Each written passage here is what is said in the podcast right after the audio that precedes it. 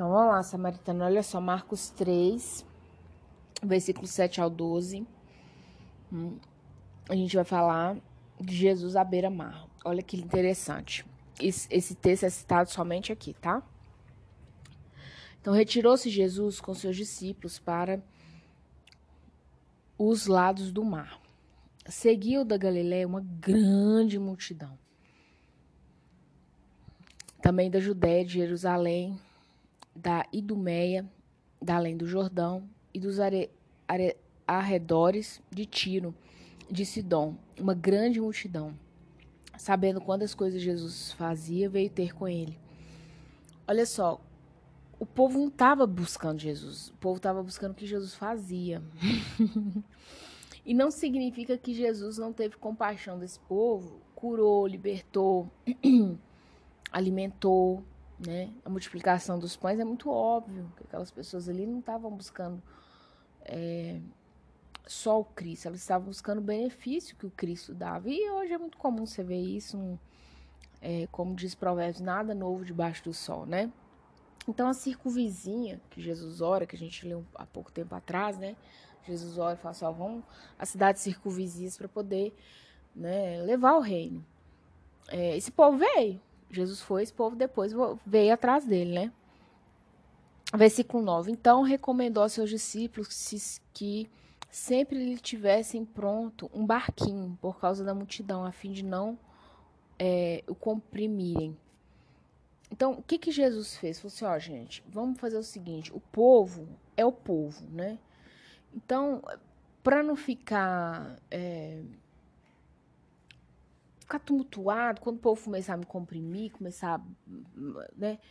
Porque o povo queria tocar em Jesus. A questão da idolatria é antiga, né? Você falou assim, não, mas todo mundo que tocava em Jesus é idólatra? Não, de forma alguma. Aquela mulher do fluxo de sangue não é idolatria. Aquilo é honra. Né? Ela tocou porque ela sabia que o toque nele não era nas vestes dele. Ela conseguiu supor a mão só na orla. Mas ela entendeu que a presença dele, que se ela chegasse próximo à presença dele, sairia poder. Ali aquele povo queria meio que uma idolatria, né? Empurra, empurra, empurra, empurra. Você já viu o político? O Bolsonaro mesmo, que é o nosso presidente, não né? estou gravando isso em 2021. Ele levou a facada porque tava aquele povão, né? Aquela muvuca, tinha gente ao, ao redor dele, alguns seguranças ali, mas não teve jeito, muito vucu-vucu. Aí Jesus falou com os discípulos: o que, que vocês fazem? A gente, quando o Vucu Vucu começar demais, porque até Deus cansa do povão, né? O povão é a mente povão. Não é porque tem muita gente. A mente povão, ela acompanha de geração em geração.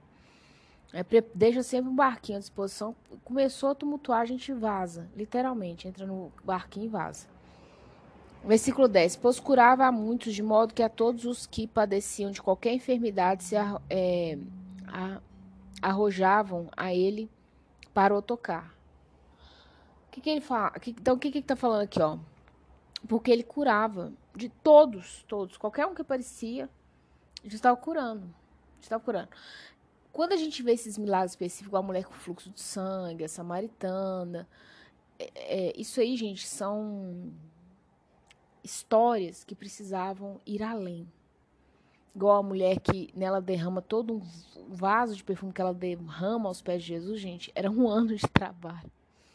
Você imagina, você ganha mil reais, era 12 mil reais que ela pegou em um único perfume. E com os próprios cabelos ela secava os pés de Jesus. Naquela época não tinha chinelinho, tudo bonitinho, não era, tinha barro com perfume, com tudo junto.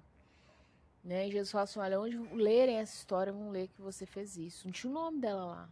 Mas as histórias específicas que a gente vê aqui eram porque eram importantes você. É, como colocar uma lupa, sabe? Dar um zoom. As demais é esse multidão aqui, que as, Jesus ia curando, Jesus ia curando. Esse, é, depois a gente, não sei se é Marcos ou João que escreve isso, que se todos os feitos de Jesus fossem escritos, não caberia num único livro. Então, só para você ter noção. É, versículo 11. Também os espíritos imundos, quando viram, prostavam-se diante dele e exclamavam: Tu és o filho de Deus. É...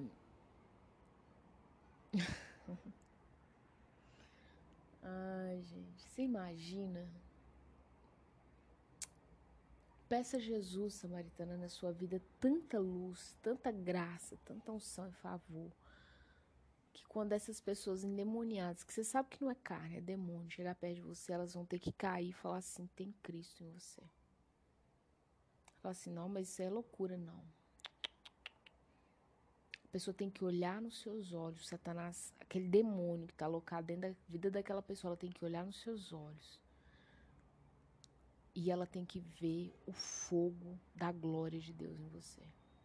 Não tem diabo que fica de pé com um trem desse. Não tem. Mas olha o que está no versículo 12. Mas Jesus lhes advertia severamente que não expulsassem publicamente. A questão dos demônios, Jesus entendia que era você expor né?